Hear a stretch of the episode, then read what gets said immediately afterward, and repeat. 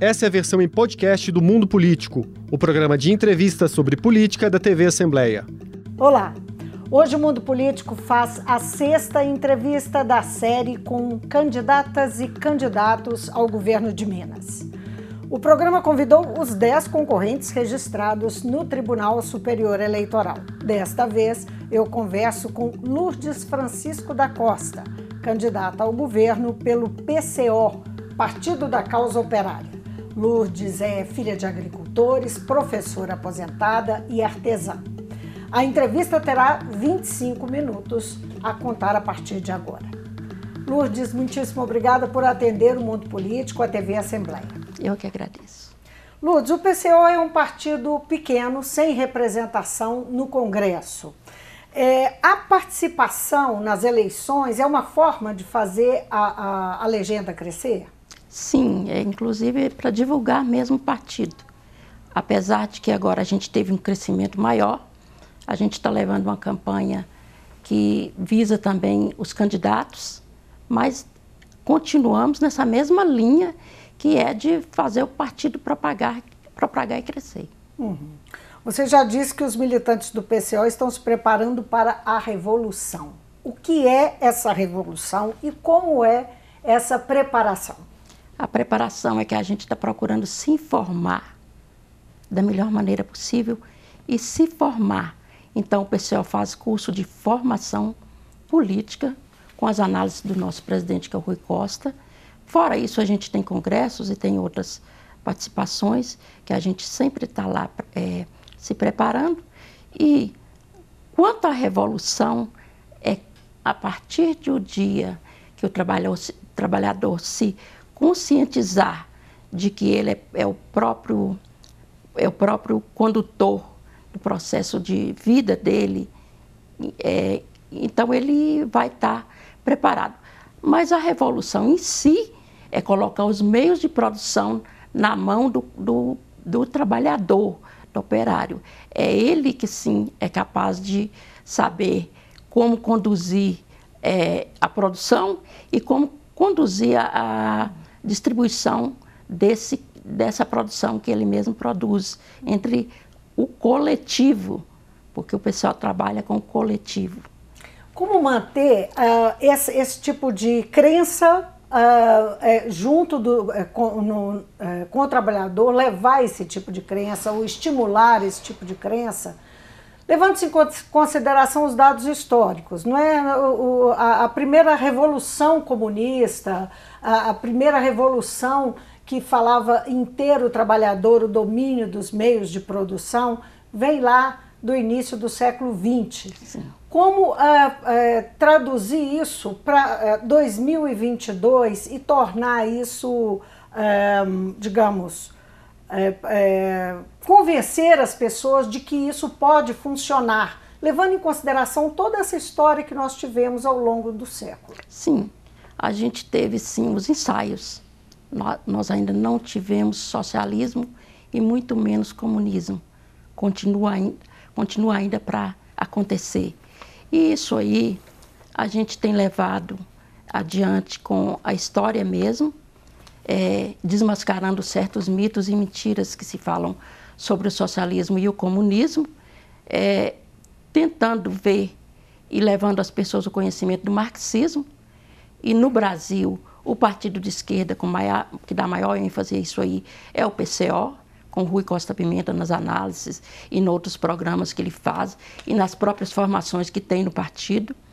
E o que a gente quer levar nesse momento turbulento, a gente sabe do momento que o mundo passa, nós sabemos o que está acontecendo na conjuntura. É, muitos de nós, é, como somos humanos, claro, temos medo, mas o que a gente quer que o trabalhador pense que no meio desse medo é a nossa hora, que é a hora de nos preparar para a revolução. Porque mesmo que o mundo esteja nessa turbulência, é um momento positivo, porque é, é daí que a gente vê que o capitalismo está mal. E na hora da gente derrubar e ocupar as fronteiras. O, como é que o PCO se diferencia das outras forças uh, políticas de esquerda, os outros partidos que estão colocados, inclusive, com candidatos ao governo do Estado?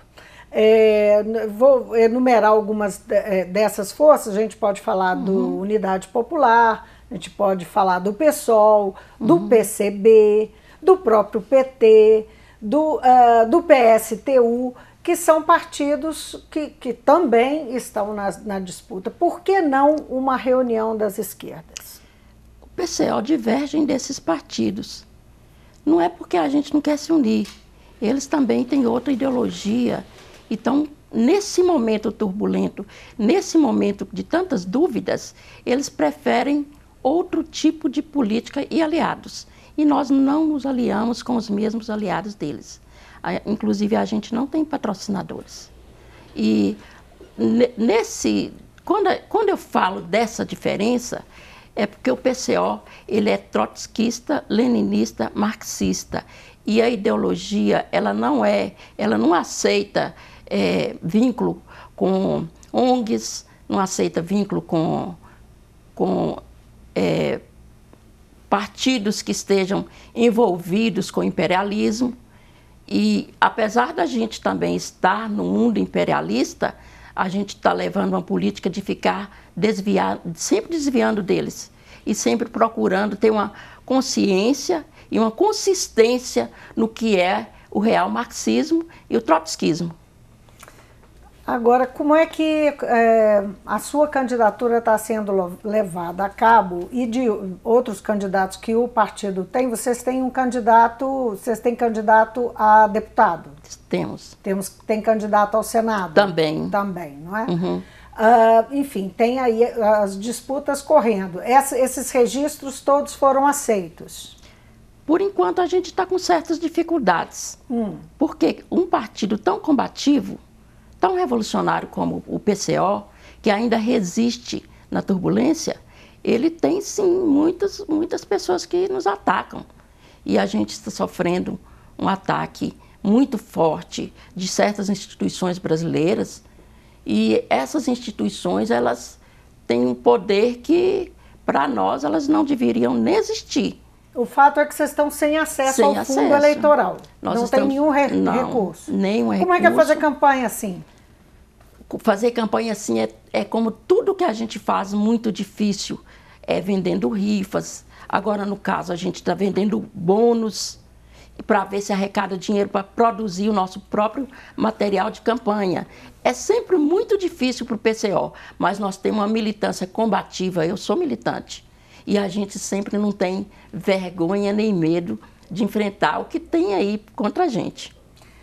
Uh, o, uh, quais são as principais críticas que o PCO tem ao governo uh, Romeu Zema? E o que faria de diferente? A primeira, a primeira coisa que a gente tem contra ele é porque ele é, é do neoliberalismo, ele é burguês. Ele vê educação, saúde como se fossem, fossem empresas. Educação não é uma empresa lucrativa. Educação é um investimento que se faz nas pessoas, principalmente quanto à, à posição dele como empresário. Achar que é tão fácil é, fazer do ser humano uma máquina. E não é isso que a gente vê nele. E também é, o, o apego dele a Bolsonaro. A gente sabe que eles estão lendo a mesma cartilha Tá, e isso é mais uma crítica que a gente faz ao governo Zema.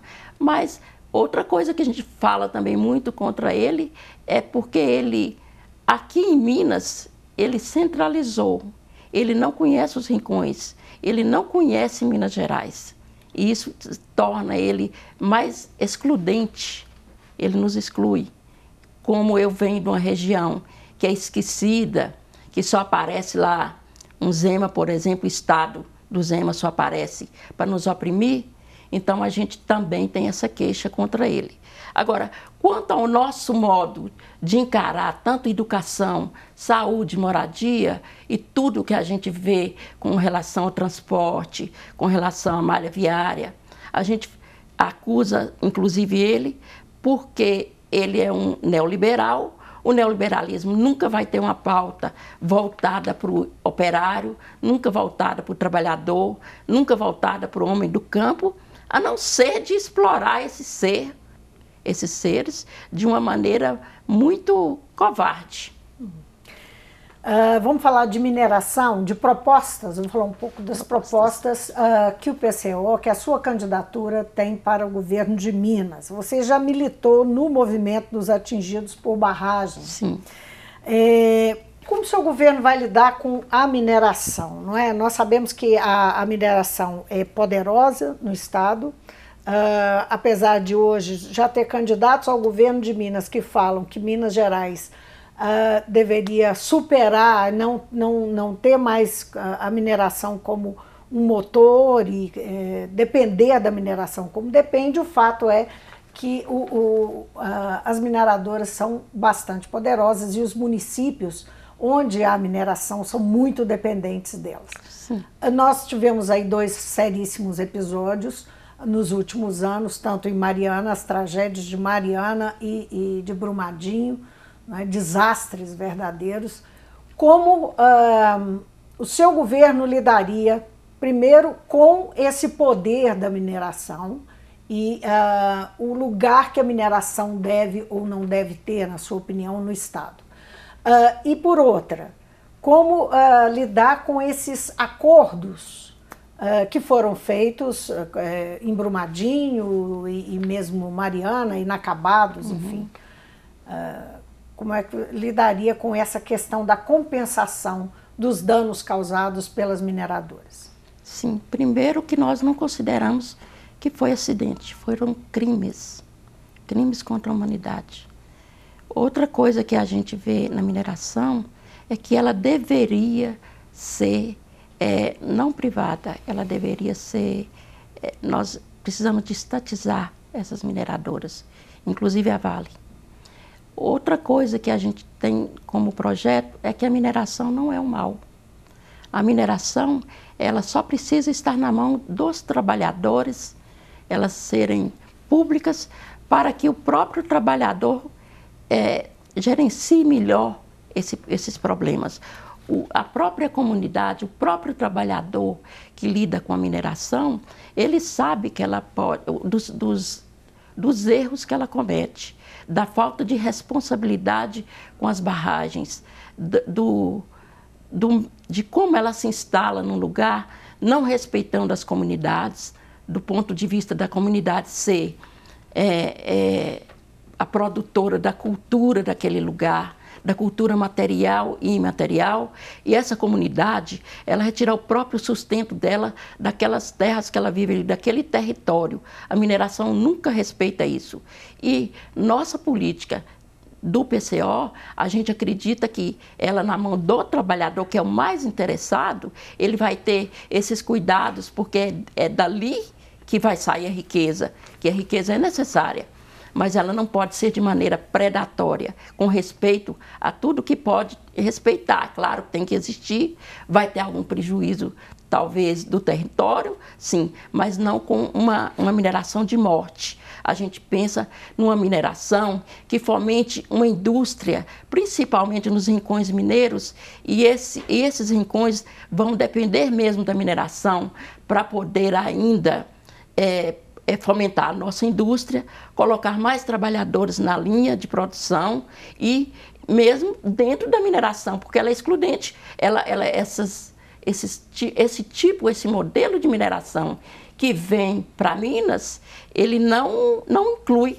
ele exclui as populações, os melhores empregos e mesmo nem sempre os melhores empregos, não estou nem falando disso ele não fica para a população local, não fica para a comunidade. Isso é um grande desrespeito com a comunidade. O seu programa também pressupõe o fim dos vestibulares. É, como é que se daria o acesso às universidades? Levando em conta que o vestibular ele tem um princípio da seleção porque não tem vaga para todo mundo. Esse Primeira é o princípio coisa. da ideia. Né? Então, como dar acesso a todos? Aumentar as universidades. Muito. Para o filho do, tra do trabalhador poder também frequentar. quando a gente fala que fim do vestibular, é porque se pressupõe que o, o ensino médio ou o segundo grau, ele prepara o aluno. E dali ele sai preparado. Então, quando fala assim, concluiu o segundo grau, então ele está apto para poder estar na universidade. Não tem, precisa de diploma, não precisa de outra coisa. Ele está preparado. A gente sabe que pelo tipo de ensino burguês que a gente tem, ele não prepara o aluno. É, aí a gente vai caminhar para outro problema que é a educação, mas principalmente nesse sistema nós temos que fazer uma pressão e uma luta para que a universidade seja para todos e gratuita e com o aumento mesmo é, físico da, da, da, universidade. Quando você fala do, do ensino burguês, você está é, dizendo que a educação precisa de uma revisão de conteúdo? Ah, Ou é mais que uma revisão de conteúdo? Muito mais. que a educação precisa? A educação precisa estar gerida, gerenciada pelos próprios interessados. Isso começa desde o fundamental e vai até o universitário. Quando a gente fala, por exemplo, que o fundamental ele é importantíssimo, ele tem que estar é, em, em, comum, ele tem que estar junto, ele tem que estar misturado à comunidade dos pais e dos alunos. Isso é o primeiro momento. E esse pais e alunos, eles podem estar junto com o trabalhador da educação, que é o professor. E ali é, é fazer um projeto que realmente seja interessante para aquele povo, para aquela comunidade, sem per perder as questões culturais e outras mais. Quando chega no segundo grau, esse aluno já estaria preparado junto com a comunidade também para ser um, um diretor, um, um, um, um reitor, um governador, um, ger, um, ger, um ger, ele consiga é, gerir aquela empresa que é a educação. Mas isso aí estaria, estaria na mão dessas pessoas, nunca o Estado burguês interferindo.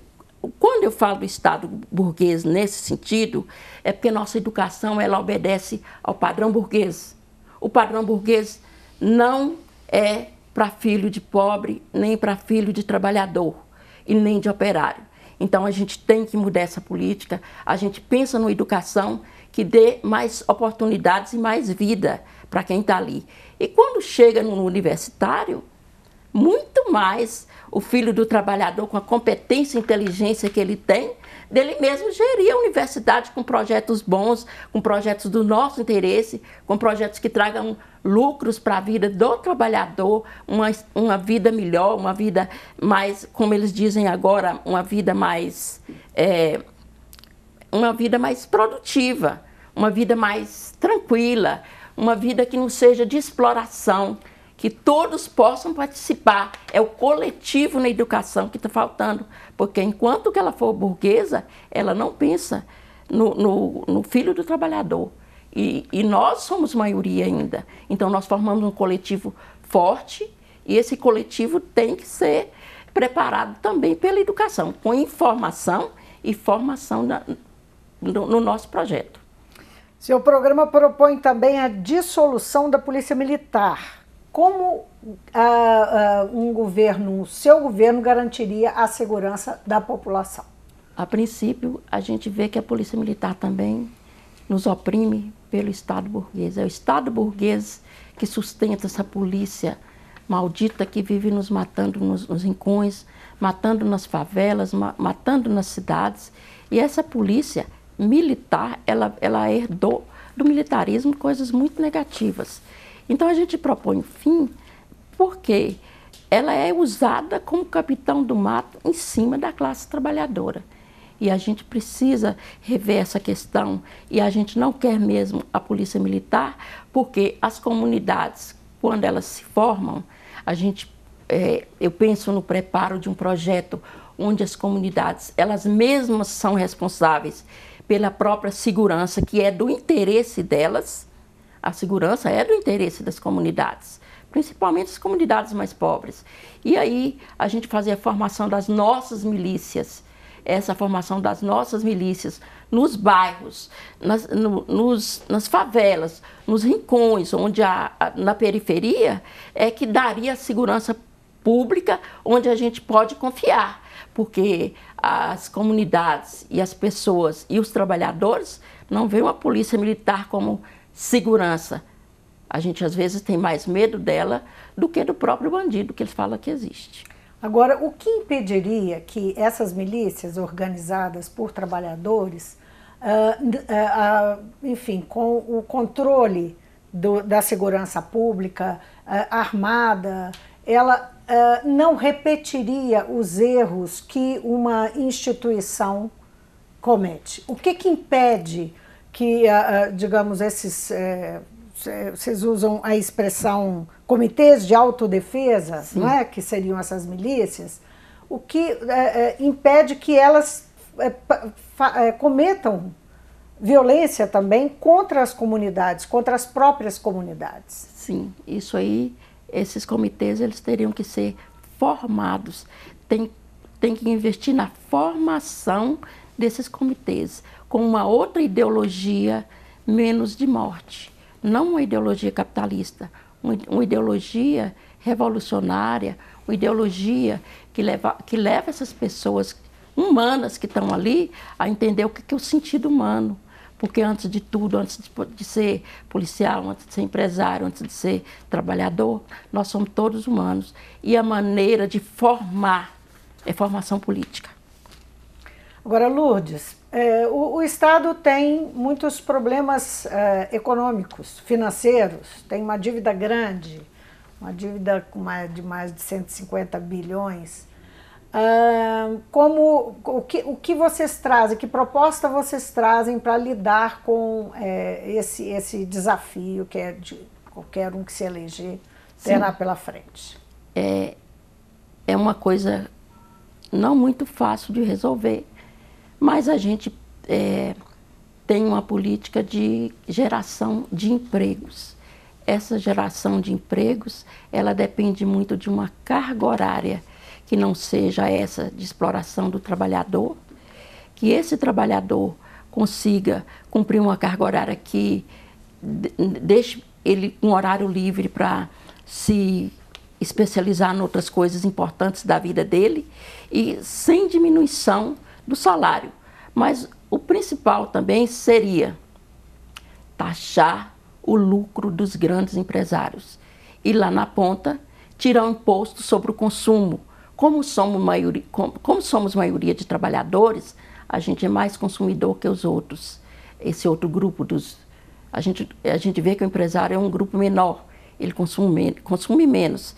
Então, se tira o, o, imposto do consumo, o trabalhador ele pode até se alimentar melhor, ter uma condição de vida melhor, ter uma, uma, uma até uma, uma, um pensamento que ele pode ter mais vida, uma longevidade, longevidade da vida.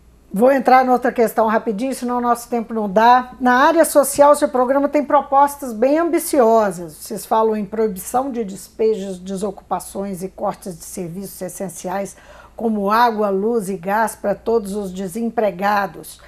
Esse, esses assuntos aqui, focados em, em, área social e tantos outros que nós falamos, legislação uhum. trabalhista, que uhum. você mencionou, uhum. mudança na, na, na, na carga de trabalho e tal uh, esbarra em legislação. Uh, como é que o PCO pensa em uh, assumir o, o, o governo é, e, e, lidar com, porque aí tem que lidar não só Sim. com a Assembleia Legislativa, quanto com o Congresso Nacional, porque, via de regra, a maior parte desses assuntos tem que ser é, aprovados, aprovados. Pelo Legislativo. Como pretende, como um governo, um seu governo, o governo do PCO se relacionaria com legislativos? Sim, a primeira coisa é que essas instituições burguesas, elas nos impediriam mesmo de fazer um governo sério, de fazer um governo que atendesse o trabalhador. Mas a gente, a princípio, teria mesmo que conversar com a classe empresarial, que ela está por trás também dessas, dessas instituições, e essa conversa, é dessa conversa que partiria desse diálogo uma política que nos oferecesse condições de governar. Essa mentalidade empresarial que existe, ela tem que ser mudada. O empresário, ele não é só empresário, ele é humano.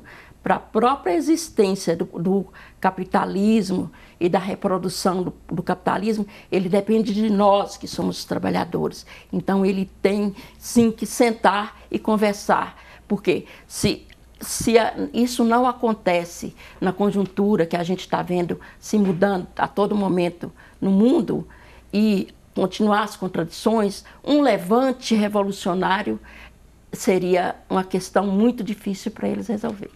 Lourdes Francisco da Costa, muitíssimo obrigada pela sua participação no mundo político. Muito obrigada, eu que agradeço e peço às pessoas que sigam as, as redes do PCO na, no, inter, na internet, no Facebook, no TikTok e em outros canais. E peço mais uma vez que vejam o 29. Nós somos o partido cujo número da, que vai aparecer na urna é o 29. Eu conversei com Lourdes Francisco da Costa, ela é candidata ao governo de Minas pelo PCO, o Partido da Causa Operária. Lourdes é professora aposentada e artesã. Essa e outras entrevistas com candidatos ou sobre as eleições você confere no hot site das eleições no portal da Assembleia. Fico por aqui, obrigada pela companhia. Até amanhã. O Mundo Político é uma realização da TV Assembleia de Minas Gerais. Nesta edição, a apresentação foi de Vivian Menezes, a produção de Marco Antônio Soaleiro, a edição de áudio de Tarcísio Duarte e a direção de Alevi Ferreira. Acompanhe a cobertura especial da TV Assembleia de Minas sobre as eleições. Para assistir a todos os conteúdos, acesse almg.gov.br barra eleições 2022. TV Assembleia, eleições com todas as vozes.